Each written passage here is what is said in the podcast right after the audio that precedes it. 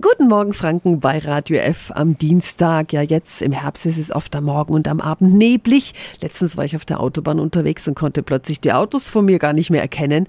Ein Fall also für die gute alte Nebelschlussleuchte. Nur wann gehört die eingeschaltet und wann nicht? Radio F. Jetzt Tipps für ganz Franken.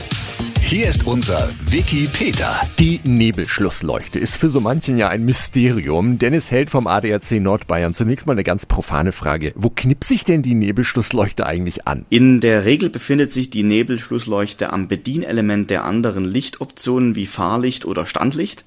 Das Symbol für die Nebelschlussleuchte ist eine Lampe mit durchgestrichenen Lichtstrahlen. Die Aktivierung erfolgt dann meist zweistufig und das Fahrlicht muss eingeschaltet sein. Wann sollten wir die Nebelschlussleuchte überhaupt einschalten? Man darf die Nebelschlussleuchte nur einschalten, wenn die Sichtweite durch Nebel weniger als 50 Meter beträgt.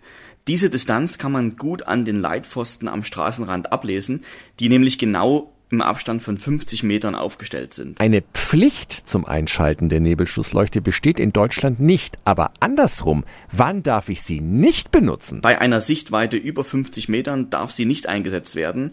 Wer die Nebelschlussleuchte dennoch auch bei ausreichend guter Sicht nutzt, muss mit einem Verwarngeld von 20 Euro rechnen. Und Anders als oftmals behauptet, ist es nicht verboten, die Nebelschlussleuchte auch innerorts einzusetzen, wenn natürlich die Sicht entsprechend schlecht ist. Danke an Dennis Held vom ADAC Nordbayern. Also, Nebelschlussleuchte wichtig, aber nur dann, wenn die Sicht höchstens 50 Meter beträgt.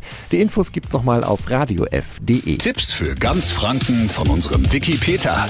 Täglich neu in Guten Morgen Franken um 10 nach 9. Radio F. F.